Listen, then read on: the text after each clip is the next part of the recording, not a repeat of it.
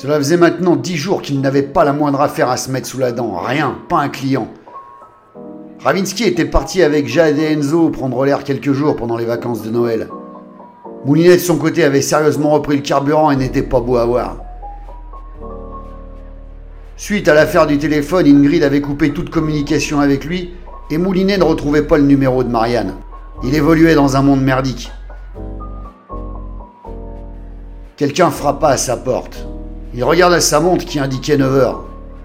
9 heures, râla Moulinet en se frottant le visage, mais du soir ou du matin, bordel Ça doit être encore un casse-couille du syndic qui vient me dire que quelqu'un ne fait pas le tri des déchets, et forcément c'est le détective alcoolo du deuxième. Bon, là pour le coup, c'était bien lui. Il se traîna en calbute jusqu'à la porte, bien décidé à gueuler sur ce casse-burne à s'en faire péter la jugulaire. Ça changerait rien, mais ça le défoulerait un peu. Il inspira suffisamment d'air pour lui envoyer une bonne soufflante dans la gueule, mais lorsqu'il ouvrit la porte, ses poumons se vidèrent instantanément. Une gamine vulgose d'environ 17 piges qui mâchouillait un chewing-gum comme une vache se tenait devant lui. Mounier regarda à droite à gauche sur le palier pour voir s'il y avait personne d'autre avec elle, mais apparemment elle était seule. La gamine la regardait de la tête aux pieds en soupirant. C'est vous le détective Moulinet Non, répliqua Moulinet, il est parti aux Caraïbes et moi je suis sa bonne. Qu'est-ce que tu veux, Madonna? C'est pas étonnant qu'avec un nom débile comme Moulinet vous fassiez des blagues pourries, a dit la gamine. Mon frère a disparu, on m'a dit de venir vous voir, que vous pourriez m'aider, mais je vous préviens tout de suite, j'ai pas de thune pour vous payer. Qui t'a dit de venir me voir demanda Moulinet. Ethan, Bordel, râla Moulinet, qu'est-ce qu'il pouvait faire? Envoyer cette gamine se faire foutre? Il n'aurait pas pu se regarder dans la glace une fois qu'il aurait dessoulé. En plus, il n'avait rien à foutre ces temps-ci et ils avaient presque 400 000 balles d'avance avec Ravinsky. Alors? C'est bon, vas-y, entre, mais me casse pas les. Enfin, m'emmerde pas, quoi, tant que j'ai pas bu mon café. Et pris une douche, termina l'ado. Vous puez le vieil alcoolo dégueu comme mon oncle Arnold. Moulinet commençait déjà à regretter d'avoir fait entrer cette ado aussi chiante et râleuse que lui. Les ados, c'est comme les plantes vertes, pensa Moulinet. Faut leur filer à bouffer tous les jours, ça dit jamais merci, et ça reste planté des heures à rien foutre. Celle qu'il avait dans son bureau s'appelait Lorella. Elle avait 16 piges. Elle vivait dans un foyer d'accueil avec son frère Milo qui en avait 12. Leur géniteur s'était fait la malle avec une chanteuse de baloche, une chanteuse qui était restée trois jours à N'oubliez pas les paroles, l'émission de Nagui, et qui s'était pris pour une star. Depuis, plus de nouvelles du père. Encore un héros, celui-là. Leur mère avait plongé dans la dope comme dans un bain moussant et dans l'argent facile pour payer sa cam et la bouffe des mioches, qu'elle avait élevé à la vague que je te pousse jusqu'à ce qu'on les lui enlève. Lorella était venue voir Moulinet parce que son petit frère Milo n'était pas entré au foyer depuis deux jours et que ce n'était pas son genre.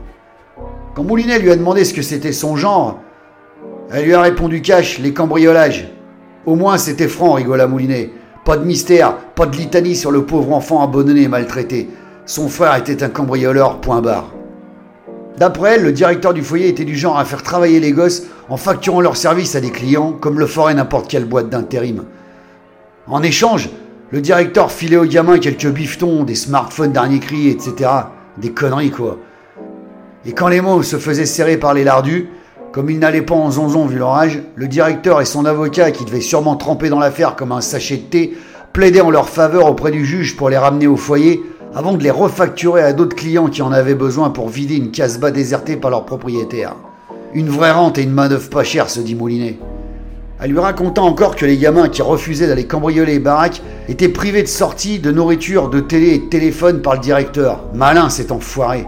Pas de coups, pas de traces, pas de preuves que de la torture psychologique sur des pauvres minots. Tout ça c'était bien passionnant, se dit Moulinet, mais encore fallait-il que ce soit vrai.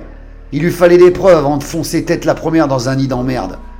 Le petit Milo avait sûrement dû faire une fugue pour échapper à ce Thénardier des temps modernes. Enfin, c'est ce qu'espérait Moulinet. Quand il a demandé à Lorella pourquoi elle n'avait pas été voir directement les flics, elle lui a répondu en mâchouillant son chewing-gum qu'elle ne pouvait pas les blairer. Moulinet a dit à Lorella d'aller quand même chez les poulets pour signaler la disparition de son frère, et il lui a dit de ne pas se faire de mouron, que son frère ne devait pas être très loin et en bonne santé.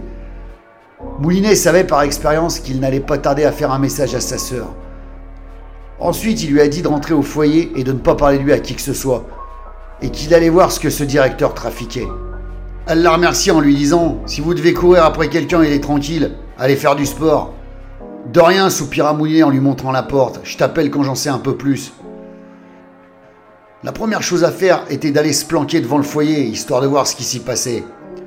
Moulinet s'est acheté de la bouffe, enfin plus exactement du whisky et des pépitos, car c'était le seul biscuit qui se mariait bien avec le pur malt, et il a garé sa bagnole juste en face du foyer.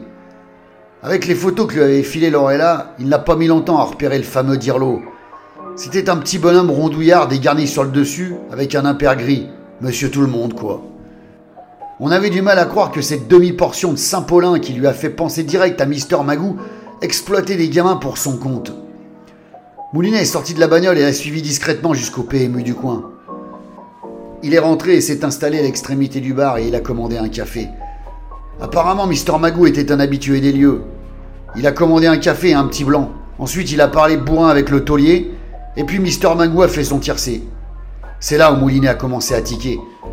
Il a tiqué quand il a vu la liasse de billets épaisse comme une dalle de marbre rose que Mister Magoo a sorti de son par-dessus d'exhibitionniste professionnel. Pour un directeur de la fonction publique, Mister Magoo avait drôlement les moyens. Premier indice troublant, même si ça prouvait rien évidemment.